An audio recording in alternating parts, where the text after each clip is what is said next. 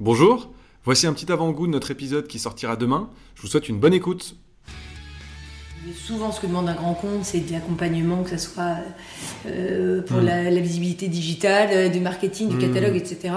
Et, euh, et euh, il faut que ça soit gagnant-gagnant, quoi. Que ça soit gagnant-gagnant. Et nous, on a juste un objectif de marge à pas, à pas Mm. diminuer. Et donc, il y a un moment où, quand on est au taquet de nos Hmm. conditions, euh, bah, on dit stop. C'est quoi vos tips justement pour euh, que la relation se passe bien, que ce soit gagnant-gagnant? Donc tu as commencé à dire, euh, on explique quels sont nos enjeux. Est-ce que tu as d'autres euh, techniques commerciales, managériales pour que se passent bien les réunions annuelles? En, en fait, si on parle d'un grand compte, pour moi, c'est très différent d'un distributeur. Ouais. Un grand compte, pour moi, il faut, il faut être, il faut être hyper honnête, mais Mm. il faut savoir ce qu'on veut en retour. C'est-à-dire Mm. que tu peux pas avoir la même négociation avec un client euh, sur lequel t'es, euh, tu Mm. sais que ta progression n'est pas vraiment au max. Donc moi, moi, mon, mon KPI important avec un grand compte, ça va être la longueur de gamme. Euh, c'est là-dessus que ça se joue. Et donc, euh, s'il veut tirer quelque chose, il, faut qu'on ait un échange euh, ouais. là-dessus. Donc, euh, pour moi, euh, cette, cette notion gagnant-gagnant, c'est que moi, j'ai un intérêt euh, très clair dans ma tête. Je lui expose et, Ouais. et j'at- j'attends de voir ce qui, ce qui en, en- en retour. hein. Mais j'ai pas, on n'a pas beaucoup de grands comptes avec lesquels on soit particulièrement pieds et poings liés. C'est un- une des grandes Une une des grandes forces de Djeco, on a un- une distribution qui est, qui est très éparse et donc j'ai pas de j'ai personne qui me tient euh, particulièrement euh, Ok. voilà et après euh, les autres sujets de grands comptes euh, les autres sujets de, de grands comptes ça peut être parfois qu'ils nous copient en fait Ouais. on a des distributeurs euh, des, des grands comptes qui font leur propre gamme notamment sur la partie bois etc Ouais, Et donc. Là-dessus, bah, on est concret, euh, on regarde, euh, on regarde les marques qui sont en concur- les, les références qui sont en concurrence directe et on, on les met face à la réalité. Et le web euh, nous permet de faire ça très facilement. Ouais. Euh, donc, euh, donc voilà. Mais moi, ce que je pense, c'est qu'après une négo, il faut savoir reprendre une relation très, enfin plus sympathique. C'est-à-dire que voilà, il y, a- il y a des périodes dans l'année. Mm. la partie de- des négos, elle est, elle est pénible. Hmm. Et après, il faut savoir, il faut savoir finir en, en bon terme pour reprendre la relation euh, dans le suivi de la négo, enfin de, de- de- non justement pas de la négo, de la relation commerciale le reste de l'année. Euh, et ça, c'est passé par une une relation de confiance qui s'établit avec les années, qui est notamment pas aller ouvrir la concurrence, euh, Hmm. d'avoir une certaine euh, éthique Ouais. dans la manière de développer le business aussi. En fait, à partir du moment où on est droit dans nos bottes, bah, et qu'on arrive à le, re- à le redire euh, au client, en général, Ils comprennent. il, il, ouais, il le reconnaît. Quoi. C'est, euh, Et comment tu réagis face à un grand compte qui est très agressif, qui, euh, qui, qui, qui, Ah bah, qui est très offensif? Et en fait, ça, j'ai de dire que j'ai toujours eu la même chose. Et chez Kousmi aussi, euh, j'avais des patrons qui étaient très libres hein, avec Ouais. ça.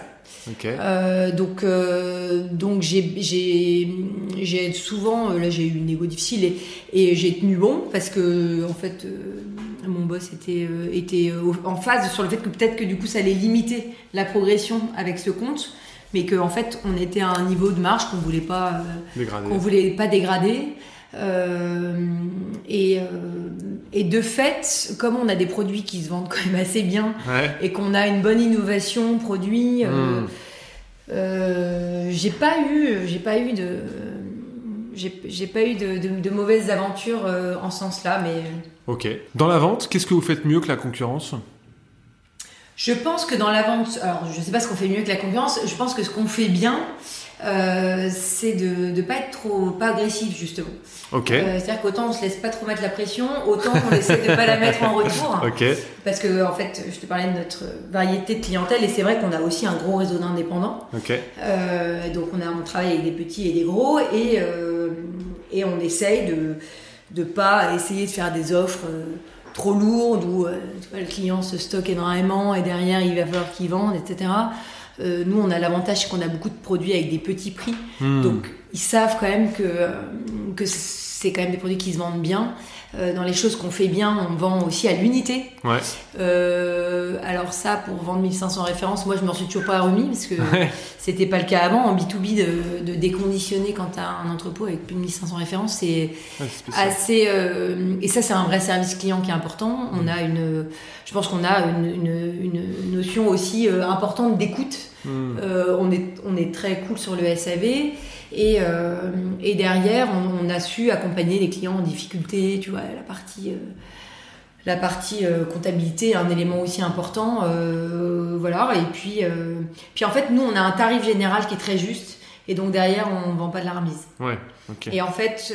vous êtes au bon prix et vous ne faites pas de challenger tous les quatre matins. Voilà. On, a, on a des enjeux comme tout le monde d'inflation, etc. Mais je dois dire que euh, je, trouve que, que, notre directeur financier là-dessus, il a été, il est, euh, il est péréglos, il, il, arrive à avoir des, des, prix qui baissent pour des questions de transport, etc. Il, il peut rebaisser un tarif euh, pour, pour être compétitif.